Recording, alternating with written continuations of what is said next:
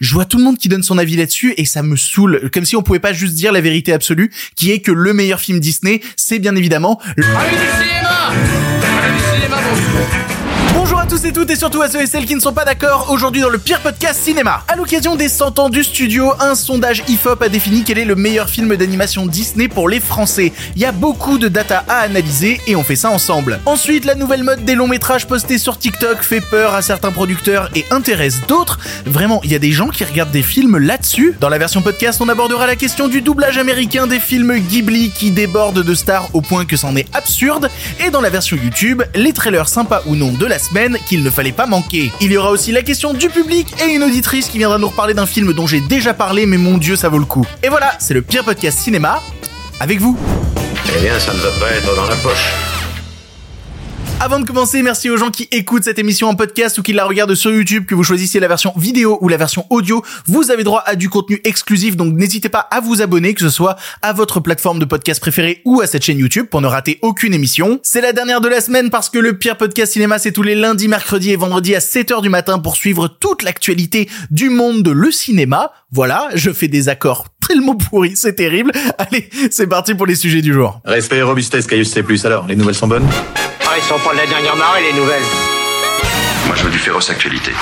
Il y a un débat sur lequel tout le monde s'écharpe, une conversation sur laquelle on ne peut pas rentrer sans avoir les armes parce que c'est un risque que ça parte vraiment en couille rapidement, de perdre des amitiés, c'est un sujet sur lequel peu de personnes osent s'exprimer tellement il est tendu, et ce sujet-là, c'est bien évidemment quel est le meilleur film Disney? Viens d'en voir deux, trois dans les commentaires qui ont flippé.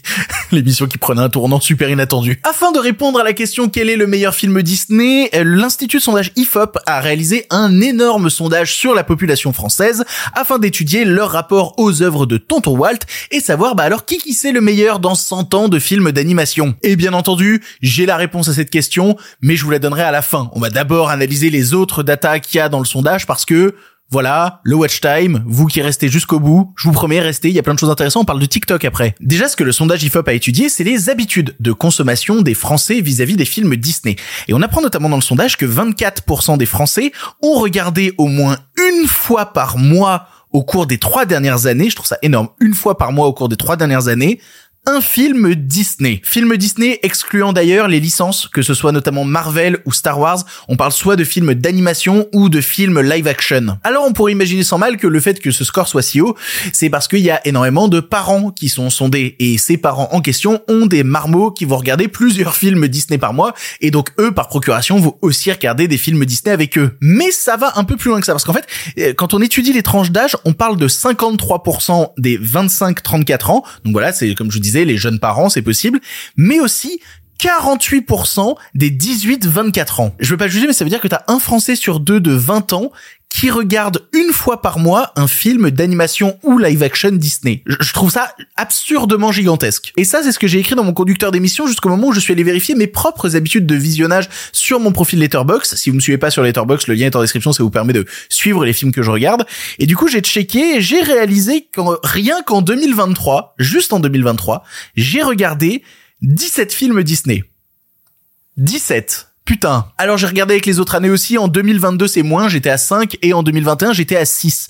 Mais j'en ai regardé 17 cette année. J'ai déconné sévère. Ah j'ai déconné sévère. Pour rester dans la réponse des Français, on peut aussi analyser ça par le prisme que la plateforme Disney Plus est arrivée et a permis un meilleur accès à tous les films d'animation Disney. C'est logique. Il y a un côté aussi un petit peu film doudou. Tu sais le film que tu vas te lancer le soir, tu vas t'endormir devant. Il y a aussi ce côté-là qui fait qu'on peut arriver à ce score de un film d'animation Disney par mois. Mais du coup ça a quel impact sur les gens ces films? Eh bien, l'IFOP a analysé ça aussi avec la question diriez-vous que les œuvres Disney vous ont incité à ou vous incitent à quelque chose?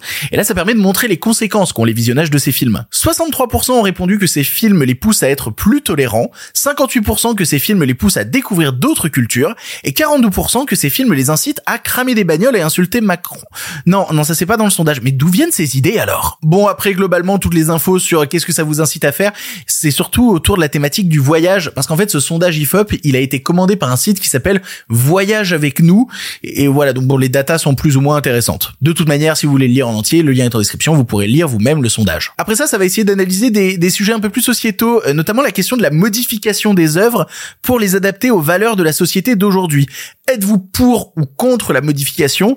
Et 62% des Français y sont opposés. Mais je trouve la question posée assez bizarrement en fait, parce que utiliser le truc modification des œuvres, ça veut dire quoi concrètement? Je trouve le sens un peu trop large. Parce que si on parle par exemple de modifier des films qui existent déjà, bah moi je suis contre. J'ai pas envie. On ne censure pas des films, on ne change pas des films qui ont 50 ans, 60 ans, on ne modifie pas des films déjà existants. Par contre, à contrario, si modification, ça veut dire par exemple on refait un nouveau film, La Petite Sirène, et dedans La Petite Sirène est noire, j'en ai rien à branler. Genre vraiment, j'en ai rien à foutre, je m'en cogne.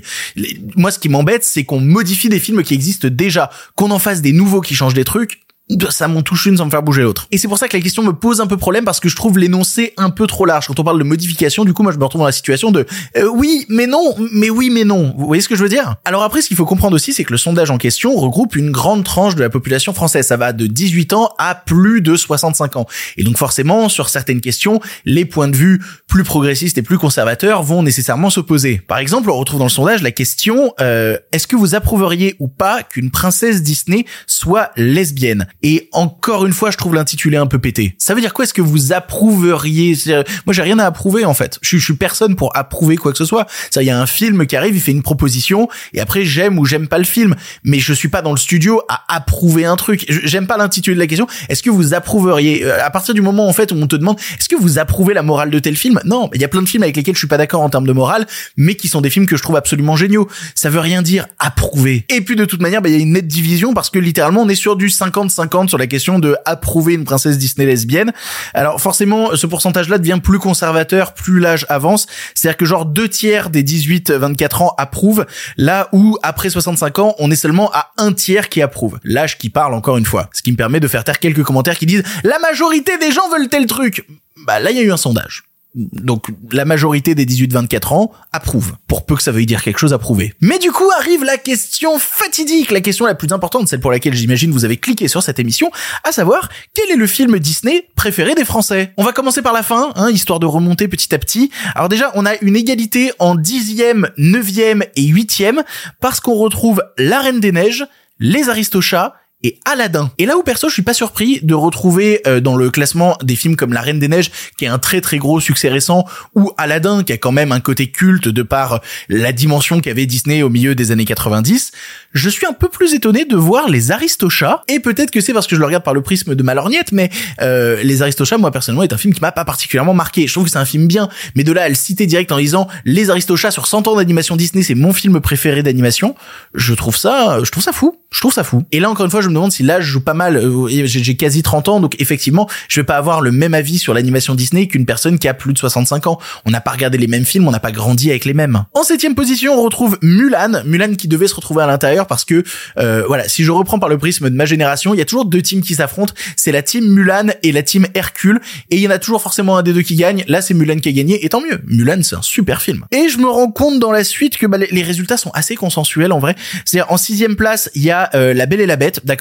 J'aime beaucoup La Belle et la Bête. C'est un film que j'ai découvert assez tard. J'ai pas tant grandi avec, mais c'est très bien La Belle et la Bête. En cinquième position, c'est Blanche Neige qui conserve malgré les années son aura culte, bien évidemment vu que bah, c'est le premier long métrage du studio. Voilà. En quatrième, c'est mon principal désaccord, c'est Le Livre de la Jungle. J'ai jamais aimé Le Livre de la Jungle. Je, suis désolé à ceux qui aiment beaucoup ce film, mais c'est un film où je trouve les chansons chiantes, le récit m'intéresse pas, je suis pas fan de l'animation. J'aime vraiment pas Le Livre de la Jungle. Je suis désolé, vraiment, c'est un film dont je me fous complètement. On arrive au top 3 en troisième, c'est Bambi. Euh, là encore une fois, souvenir très lointain de Bambi. Je comprends qu'il est une aura culte chez les gens, mais voilà, troisième Bambi, je m'en fous un, peu aussi de Bambi. En deuxième, c'est Cendrillon. Là aussi, je suis très en dehors. Je connais plein de gens qui sont passionnés par le film.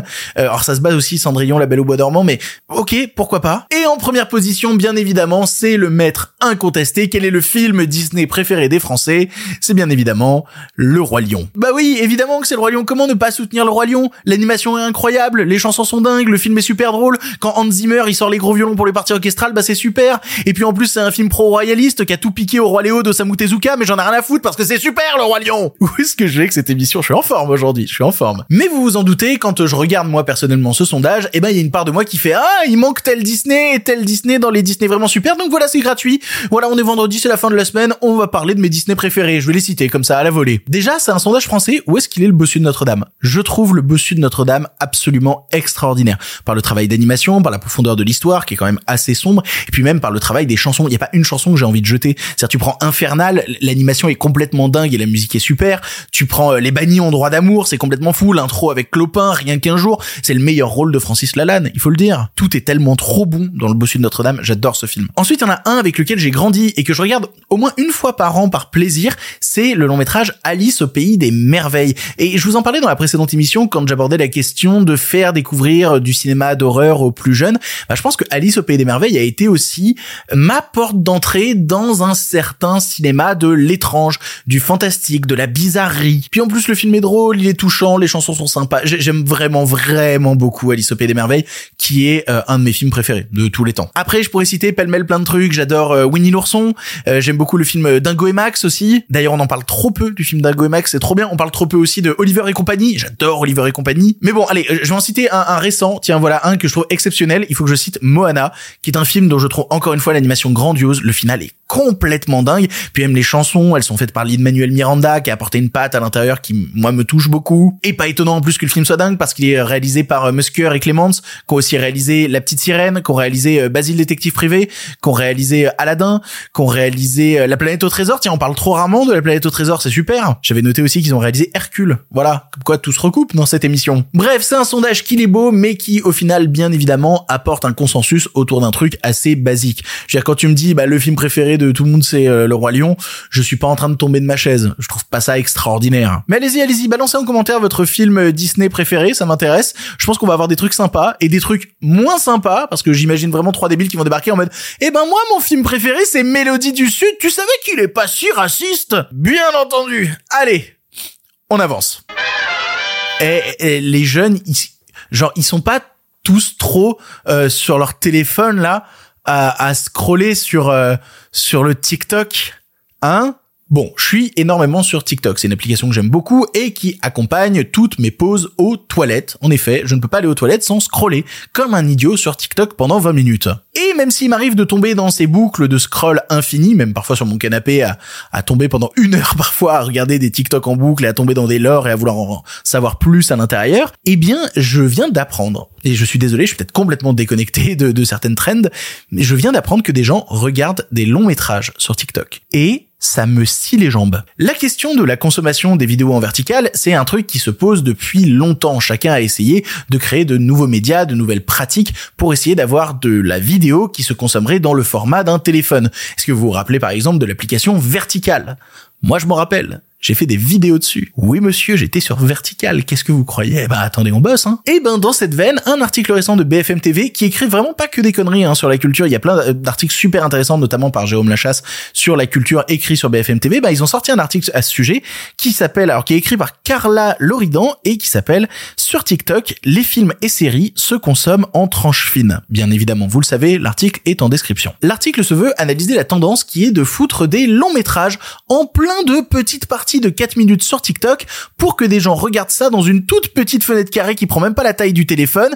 Et je, je qui fait ça sans mais visiblement plein de gens. Je vais essayer de réfléchir et de pas jouer le vieux con parce que je peux comprendre en fait le mécanisme cérébral qui peut te pousser à regarder un film comme ça. Parce qu'en effet, vu que c'est un système de parties qui s'enchaîne et où tu vas scroller toi-même pour enchaîner chaque partie, c'est un peu comme quand tu lis un livre. Voilà, t'es accroché au récit du livre et t'as envie de tourner la page. Et ben de la même manière que tu tournerais la page sur un livre, et ben là tu scrolles pour arriver à la scène suivante, à la prochaine page. Ça t'évite justement de rester dans une position passive. T'es dans une position active avec l'œuvre tu es en train de découvrir. Et d'ailleurs, ça a un nom, ce truc-là, euh, c'est un effet qui s'appelle l'effet zerganique, qui a été euh, théorisé par le psychologue russe Blujma Zerganik, qui signifie le fait de s'engager dans la réalisation d'une tâche qui crée une motivation qui restera insatisfaite tant que la tâche n'est pas réalisée. Et donc, je comprends le mécanisme, ça marche sur le cerveau, bien évidemment. Mais c'est pas parce que ça marche sur le cerveau que j'ai envie d'encourager la pratique de regarder des films sur TikTok. Ce que raconte l'article, c'est que des producteurs commencent eux-mêmes à se prendre au jeu.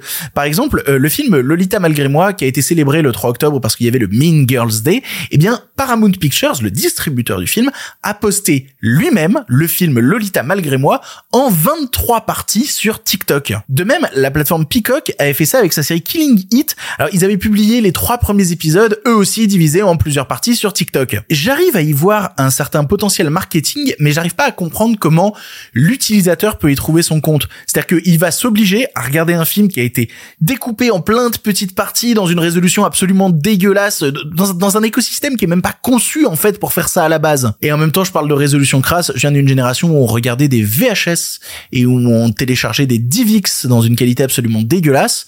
Moi aussi, mes premières découvertes de films ont été faites dans des contextes qui sont bah assez crado quoi. Ce que révèle une utilisatrice interrogée dans l'article, c'est le fait que grâce à ce système, elle a notamment pu découvrir des films qui ne sont pas disponibles en VOD en France, comme le film Brisé avec John Boyega sorti en 2022, un film j'avais jamais entendu parler. Et là en fait se pose juste la question de, de la pure légalité en termes de droit. Parce qu'en fait qu'est-ce qui différencie le fait de télécharger un film illégalement, de le regarder sur une plateforme de streaming illégale ou même de tout simplement le regarder sur TikTok. J'ai envie de dire le confort parce que dans un des cas t'es pas bloqué sur ton téléphone mais en même temps euh, bah, chacun ses délires. T'as des gens qui mangent avec des couverts, t'as d'autres gens qui aiment manger je sais pas euh, la tête à l'envers avec les yep. Je vais pas juger, je ne juge pas les kinks. Après TikTok est soumis depuis août au Digital Service Act, un règlement sur les services numériques qui l'oblige à lutter contre la diffusion de contenu illicite. Et si jamais ils le font pas, bah, ils peuvent se prendre une amende qui va jusqu'à 6% de leur chiffre d'affaires. Et 6% du chiffre d'affaires de TikTok, c'est gigantesque. Et il faut pas parler que de la plateforme là-dedans parce que, bah, comme dans le cas du téléchargement illégal, la personne qui met en ligne le contenu en plusieurs parties sur TikTok, bah, s'expose aussi à des poursuites parce que c'est de la contrefaçon. Le problème, en fait, c'est comment tu luttes contre ça. Parce que de la même manière que sur les réseaux sociaux, ben, t'as du mal à supprimer les vidéos horribles qui passent chaque jour. TikTok, c'est des millions de contenus publiés tous les jours. Comment faire du tri à l'intérieur sur ce qui est licite et sur ce qui est illicite? La lutte efficace contre ce contenu-là, à moins de développer des bots et tout le bordel, et encore parce qu'on trichera et on arrivera à contourner les bots, je sais pas comment c'est possible. Alors l'article met en avant l'aspect communautaire de ce genre de pratique avec un utilisateur qui explique en fait que en ayant la possibilité de lire les commentaires à chaque partie, bah il a l'impression de regarder le film à plusieurs. Quelque chose que je peux trouver plutôt touchant, ça me rappelle un petit peu de lire des fictions sur Wattpad et d'avoir des commentaires sur certaines parties de texte et pouvoir voir aussi à quel moment des gens ont réagi, un truc que, j'aime bien, voilà. Mais c'est un truc qui concernant le cinéma, bah, j'ai un peu de mal avec. C'est-à-dire que moi, si je regarde un film avec quelqu'un et que la personne se met à parler tout le film, je vais juste devenir complètement fou.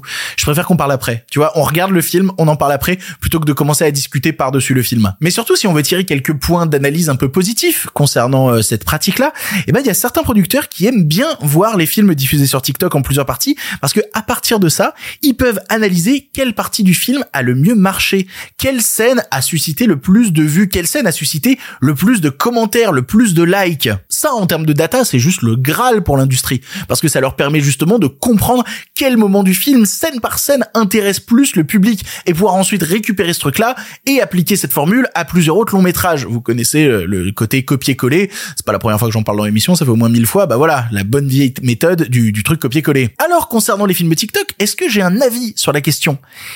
Eh, eh, ben oui et, non. Parce que de prime abord, je trouve ça purement aberrant. C'est-à-dire que oui, mon côté puriste va me dire à choisir entre euh, un canapé, une salle de cinéma ou un téléphone, bah il y a une des trois options que j'ai envie d'éliminer immédiatement. Clairement, le téléphone fait pas le poids. Et puis en plus, regarder un film en ayant en même temps des notifications d'autres applications qui viennent popper sur ton visage pendant que tu regardes le film oh là là, quel enfer. Et en même temps, bah, pour une certaine génération, je vais essayer de me mettre à leur place. Moi, quand j'avais 14 ans, j'avais un lecteur MP4. Mais vous savez, les premiers lecteurs MP4 avec un tout petit écran absolument immonde.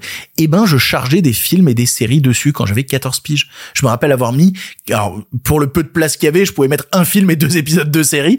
Mais je me rappelle avoir mis à l'époque, à 14 piges, des épisodes de South Park, notamment l'épisode avec Lemmy Winks. Et je regardais ça sur mon tout petit écran immonde. Parce qu'une partie de la jeunesse a toujours réussi à se créer de nouvelles formes de consommation de culture en dehors des normes. Ils arrivent à se créer leurs propres espaces, leur propre manière de voir des films. Et effectivement, d'un point de vue de pure légalité, ben c'est à questionner. Parce que si jamais tu commences à généraliser cette pratique-là et lui donner un blanc-seing, bah, bah en fait tu vas juste ouvrir la porte à un tas de trucs absolument horribles. Et même au-delà de ça, moi ça me pose des questions sur les conséquences que ça peut avoir à la longue sur la manière même de regarder un film pour par exemple des jeunes qui vont les regarder sur TikTok en scrollant et qui vont se retrouver dans une salle de cinéma dans une position passive avec le film et un peu frustré de ne pas être actif avec le long métrage. Vous voyez ce que je veux dire? À force de regarder des films de cette manière-là, est-ce que quand tu regardes un film de manière plus classique, tu dis ah bah je me fais chier parce que j'ai rien à faire avec mon doigt? Alors, un peu absurde dit comme ça, mais j'imagine que ça peut se produire. Et en même temps, si je veux sortir de ma posture de vieux con, si ça permet de faire découvrir des films aux jeunes, bah qui je suis pour juger en fait. Je sais pas, je suis pas fixé. En fait, je sais que c'est pas pour moi. Déjà, voilà, je suis d'accord avec moi-même sur le fait que jamais de ma putain de vie j'irai regarder un film en 27 parties sur TikTok, vraiment plutôt me défenestrer que ça. Mais si ça permet à certains de s'ouvrir à une culture à laquelle ils auraient pas eu accès en temps normal, ouais, comme je vous dis, je suis pas fixé. Et si tu entends ça, c'est que tu écoutes la version podcast de l'émission. En effet, dans la version YouTube, on est en train de parler des trailers sympas qu'il ne fallait pas rater cette semaine. Et nous, de notre côté, eh ben, j'avais envie de te parler de doublage dans les films du studio Ghibli. On va pas du tout s'intéresser au côté euh, doublage original des films au Japon. Non, on va s'intéresser au cas américain parce que concernant les films Ghibli, ils ont une grosse culture du star talent autour des films Ghibli. C'est-à-dire de ne pas engager forcément des comédiens qui sont spécialisés dans le travail du doublage, mais engager plutôt des grosses stars pour ramener un peu euh, d'aura autour du film. En France, concernant le, cinéma d'animation en général, on est plutôt habitué à la question du star talent, mais sur Ghibli, beaucoup moins. C'est-à-dire si on parle de star talent concernant Ghibli, le cas qui est évident commence à remonter un peu parce que c'était Jean Reno dans Porco Rosso. Je suis un aventurier en fuite, recherché par la police secrète fasciste. D'ailleurs, anecdote, si vous écoutez la VF de euh, Porco Rosso, vous pourrez aussi entendre la voix de Jean-Luc Reichmann, qui est aussi dans Porco Rosso. Jean-Luc Reichmann joue le rôle de Donald Curtis. Voilà, c'était la petite anecdote qui sert pas à grand chose. Et tiens, autre anecdote en plus d'ailleurs, euh, si vous regardez Mon voisin Totoro, alors Mon voisin Totoro à la base est sorti au Japon en 93, mais il est sorti en France en 99. Et dans le rôle de, de Satsuki, eh bien on entend Mélanie Laurent, euh, comédienne qui était qui n'avait pas du tout l'aura qu'elle a aujourd'hui, qui débutait sa carrière, qui a débuté sa carrière en faisant du doublage dans Mon voisin Totoro. Mais à part ces exemples-là, en France, quand on parle de la question du studio Ghibli, eh bien c'est des comédiens de doublage avant tout jamais de star talent. Le film est plus fort que les stars qui le portent, alors pourquoi nécessairement vouloir lui accoler des stars? Et à côté de ça, eh ben on a le délire américain, et j'utilise bien le mot délire américain, parce que récemment a été annoncé euh, le casting du doublage américain du film Le Garçon et le Héron, le nouveau film de Miyazaki, et le casting est juste hallucinant. Alors accrochez-vous, à l'intérieur on retrouve Christian Bale, Dave Batista, Gemma Chan, Willem Dafoe, Mark Hamill, Robert Pattinson, Florence Pugh, non mais rien que ça, rien que ça juste pour le doublage d'un film. Ce qu'il faut savoir en fait, c'est que concernant le doublage des films Ghibli aux États-Unis, ça a pas toujours été le cas parce que tout simplement déjà, les films Ghibli ont mis beaucoup de temps à arriver au grand public américain. Dans les années 80, en fait, le doublage anglais qui était fait pour les films Ghibli était fait à la marge. Notamment, c'était du doublage pour les compagnies aériennes pour que les Américains puissent regarder les films doublés dans l'avion. Et sinon, à côté de ça, t'avais un tout petit studio de distrib qui sortait des films Ghibli aux États-Unis, mais dans des circuits extrêmement courts, qui s'appelait Streamline Pictures et voilà, ils sortaient des œuvres japonaises aux US, mais jamais pour le grand public. C'est eux par exemple qui ont sorti bah, les Ghibli du début des années 90, mais aussi des films comme euh, Lupin 3 ou les films Cobra. Mais après les années 2000, quand Streamline a fermé et que Disney a récupéré les droits de distrib de Ghibli, et eh ben Disney est arrivé en disant bon, ils sont bien sympas vos doublages à la piste là avec zéro pognon, mais on va tout faire redoubler avec des comédiens extrêmement établis et on va mettre un gros coup de projecteur sur les films Ghibli. Par exemple, le film Le Château dans le ciel, qui avait déjà 15 ans au compteur, a été redoublé en 2003 avec James Van alors qui était déjà très connu à l'époque pour son rôle dans Dawson, euh, Anna Paquin, qui était très connue pour ce qu'elle faisait dans X-Men, ou encore Mark Hamill, Luke Skywalker, qui lui aussi était bien connu pour son travail du doublage, ne serait-ce que pour le personnage du Joker dans la série Batman. Totoro aussi a été redoublé en 2005 aux US, avec dans ses deux premiers rôles les sœurs Fanning, Dakota Fanning et Elle Fanning. Porco Rosso a été redoublé avec Michael Keaton dans le rôle de Porco Rosso. Princesse Mononoke a été redoublée en ajoutant au casting Billy Crudup, Claire Danes ou encore Gillian Anderson, en plein milieu de la hype euh, X-Files. Et forcément, bah, il est devenu alors logique de sortir tous les films Ghibli aux États-Unis avec du casting très très très très lourd. Parce que là, en fait, où l'animation japonaise était déjà célèbre en Europe sans avoir besoin de ça, eh ben les studios américains se sont reposés sur cette forme de star talent pour assurer des entrées. Et quelle que soit la taille du film, vraiment à partir des années 2000, ça a été festival. Genre, euh, vous prenez une petite sortie comme euh, Le Royaume des Chats, et ben au casting, tu as Anatawe et Tim Curry. Tu prends, alors pour moi le coup le plus dingue, c'est concernant le film Le Château ambulant. Alors qu'il y a déjà à son casting juste Emily Mortimer, Christian Bale ou Billy Crystal, voilà juste ça.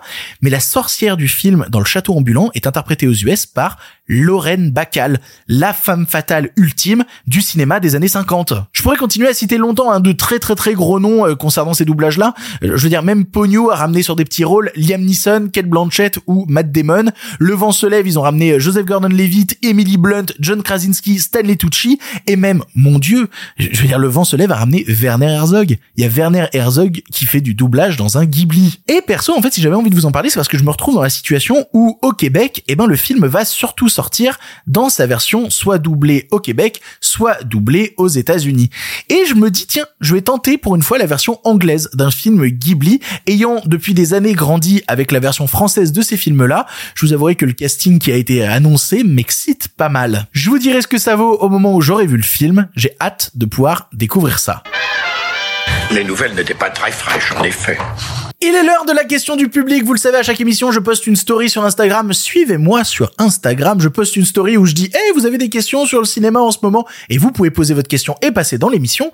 Et aujourd'hui, la question nous vient de Thomas Seller 26 qui demande, c'est pas un peu abusé, 3h26, le nouveau Martin Scorsese? Ben, je vais poser la question autrement. C'est pas un peu abusé, 3 heures pour Avengers Endgame, j'ai vu passer beaucoup de messages, euh, beaucoup de tweets, j'ai même reçu pas mal de trucs qui questionnent la durée du nouveau film de Martin Scorsese, Killer of the Flower Moon, qui s'établit donc à 3h26. Et je vous avoue que je suis un peu étonné. Parce que perso, pour regarder beaucoup de films, je vous avoue que je suis un fervent défenseur de, euh, quand je vois passer des films qui durent 2h15, 2h30, je fais, oh là là, tu sais, je souffle fort. Et dès que je vois un film qui dure une heure et demie, c'est, ah, quel bonheur, le film va durer qu'une heure et demie, merci beaucoup. Mais le problème, c'est pas la durée des films. C'est ce qu'ils contiennent. Et puis, de la même manière, t'as des films qui durent 3 heures, qui passent comme une lettre à la poste, et t'as des films qui durent une heure et que t'as l'impression de passer une éternité devant. La, la relativité du temps. Tu connais? Le temps est relatif. Je veux dire, je vais donner un exemple bête, mais moi, un de mes films préférés, c'est euh, Magnolia de Paul Thomas Anderson et Magnolia, ça dure plus de 3 heures et je ne les vois pas passer. C'est-à-dire à n'importe quelle heure du jour ou de la nuit, tu me dis viens, on regarde Magnolia, j'aurai les 3 heures devant moi pour regarder le film, sans souci. Et il y a une phrase qui revient souvent qui, qui consiste à dire aujourd'hui les films sont trop longs. Et ça, c'est un truc factuellement faux, mais qu'il faut quand même analyser par deux points. Tout d'abord, non. Les films n'ont pas magiquement augmenté de durée depuis ces dix dernières années. Je vais commencer à, à, à lister des exemples un peu de manière vague, hein. mais je veux dire, Il était une fois en Amérique, 1984, 3h49, Le Parrain 2, 1975, 3h20, Les Sept Samouraïs, 1954, 3h27, Autant en emporte le vent, 1939, 3h58, Napoléon d'Abel Gans, 1927, 5h30. Ce que je veux dire par là, c'est qu'il y a toujours eu des films longs. Et puis sur surtout, si on veut juste se baser sur des chiffres, sur quelque chose de factuel, eh ben, il y a une étude qui a été réalisée euh, il y a quelques années par le site Towards Data Science et qui montrait que non, il n'y a pas eu d'évolution significative. On est même en fait à la même moyenne de durée des films que durant les années 60. Donc voilà, factuellement non, les films ne sont pas devenus trop longs. Par contre, on peut faire appel au ressenti, un truc que je déteste faire parce que ça se repose sur rien, mais allons-y gaiement, est-ce qu'on peut avoir le ressenti que les films sont trop longs? Ben encore une fois se pose la question de la relativité du temps. Parce qu'il y a des gens qui vont se faire chier comme des rats morts devant les 165 minutes de Pacifiction d'Albert Serra, et d'autres qui vont regarder ça en se disant mais c'est une des plus belles choses que j'ai vues de ma vie, je n'ai pas ressenti une seule longueur. On peut se poser par contre la question d'une industrie américaine qui a prôné la durée d'un film comme outil marketing, remplissant donc le film de plein de trucs artificiels. Parce que ouais, un blockbuster américain qui ferait moins de deux heures, bah tu te dis bah dis donc euh, ils savaient pas quoi faire dans leur film, leur film il dure moins de deux heures et donc du coup tu le bourres artificiellement de trucs random pour le faire durer deux heures et quart et dire non non regardez c'est un vrai blockbuster, il dure longtemps. Et là du coup bah ouais à raison tu peux trouver le temps long parce que tout ce qui a été rajouté en trop dans le film c'est des trucs qui auraient dû être coupés parce qu'ils ne servent pas le récit, ils ont été rajoutés là juste pour dépasser les deux heures et donner cette impression de gros film super important. Alors qu'en fait bah, voilà le seul intérêt derrière c'est un intérêt mercantile et, et le film est naze. Mais encore une fois ce que je vous dis là bah ça repose sur aucune étude précise. Donc ouais, ça veut pas dire grand chose. Si je veux donner mon point de vue à moi, est-ce que 3h26 le nouveau Scorsese, je trouve ça abusé? Non, pas particulièrement en fait. Parce que contrairement justement à des gros blockbusters qui bourreraient pour rien, je me dis que si Scorsese décide de faire un film de 3h26, c'est c'est qu'il en a des choses à dire et que du coup bah j'ai envie de les entendre ces choses-là. En fait, la question est plus large, est-ce que vous faites assez confiance au cinéaste pour pouvoir vous tenir pendant cette durée-là? Il y a plein de gens qui sont allés voir Oppenheimer, Oppenheimer dure 3 heures et qui se sont pas fait chier un instant devant j'en fais partie. Parce que des fois, tu fais confiance au réalisateur, aux réalisatrices, et tu dis, OK, allons-y, emportez-moi pendant ces trois heures-là. Je vous suis. Et du coup, bah, j'ai très hâte de voir Killer of the Flower Moon qui sort aujourd'hui au Québec et dont je vous parlerai dans l'émission de lundi. Voilà. Pour le cinéma, monsieur Leblanc, pour le grand écran, pas pour la petite lucarne. Allez, un film pour finir et on remballe. Vous le savez, à chaque émission, je vous conseille un film. Mais nous sommes vendredi et le vendredi, c'est un auditeur ou une auditrice qui prend la parole dans l'émission pour parler d'un film. Et vous pouvez vous le, faire, vous aussi. Voilà, il vous suffit d'envoyer un audio d'environ 3 minutes à l'adresse mail le et vous pouvez passer dans l'émission, faire entendre votre voix. Le mois d'Halloween va bientôt se terminer, donc si vous voulez faire des recos de films d'horreur assez méconnus, c'est le moment ou jamais. Envoyez vos audios maintenant. Et d'ailleurs, concernant l'audio du jour, eh ben, c'est un film dont j'ai déjà parlé. Et dont j'ai déjà parlé d'ailleurs dans l'émission précédente, puisque je spoil maintenant, le film c'est Le règne animal. Et en fait, j'avais pas vu que j'avais reçu un mail d'une auditrice qui m'en parlait avec des termes que, enfin, une vision du film que j'avais pas du tout eu moi, et j'étais super intéressé par ça, et je me suis dit, putain, c'est dommage, j'ai déjà parlé du règne animal, est-ce que je remets un truc qui reparle du même film? Oui. Parce qu'en fait, c'est intéressant. Et que quand le film est bon, eh ben, on peut en parler plusieurs fois. Donc voilà. Je laisse la parole à l'auditrice qui va nous parler du règne animal. Salut Victor et bonjour à tous les auditoristes. Aujourd'hui, je voulais vous parler d'un film récent et revenir sur Le règne animal de Thomas Caillet. Alors oui, je déroge un peu à la demande puisque ce n'est pas un film d'horreur, mais comme on est sur une proposition fantastique, on n'est pas non plus complètement hors sujet rapport à la période. Et surtout, il faut parler du règne animal parce que bordel, qu'est-ce que ça fait plaisir de voir un film de genre français de cette qualité. Qu'on se le dise, il n'est pas exempt non plus de tout défaut, mais c'est surtout une proposition qui transpire tellement l'authenticité et l'honnêteté que franchement les défauts on les pardonne. En, tout cas moi je les ai pardonnés. L'humanité est frappée par une mystérieuse maladie qui transforme progressivement des hommes en animaux. La femme de François étant en mutation, lui et son fils Émile déménagent en Gironde où doit s'ouvrir un centre d'accueil, espèce de ghetto de béton monstrueux qu'on ne fait d'ailleurs qu'apercevoir. On a en fait un film qui traite de façon assez évidente la dualité entre l'homme et la bête, mais qui va aussi avoir un rapport un peu de métatextualité pour en parler qui est très intelligent.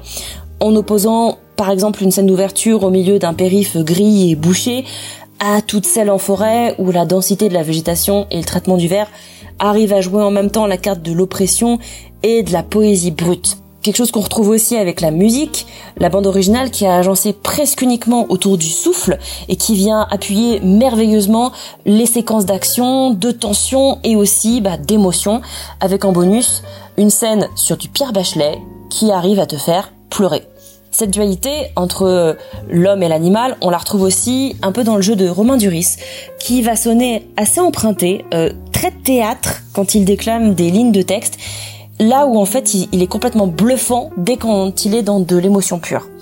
Et même s'il est vraiment remarquable, il se fait complètement voler la vedette par Paul Kircher et Tom Mercier, qui au-delà de leur palette justement de jeux et d'émotions, proposent un travail du corps, une physicalité qu'on voit pas souvent dans le cinéma français.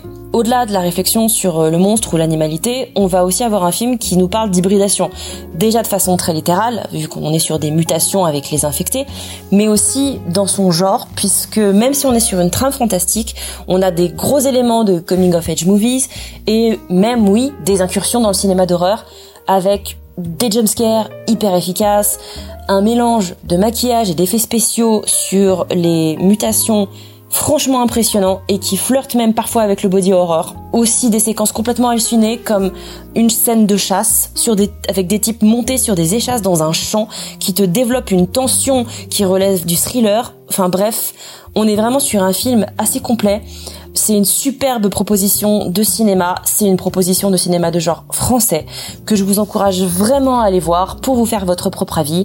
Et si j'ai pas réussi à vous convaincre en 3 minutes et quelques, et que vous avez besoin d'un argument supplémentaire, dans le film il y a un berger australien qui s'appelle Albert, et euh, il est juste trop bien.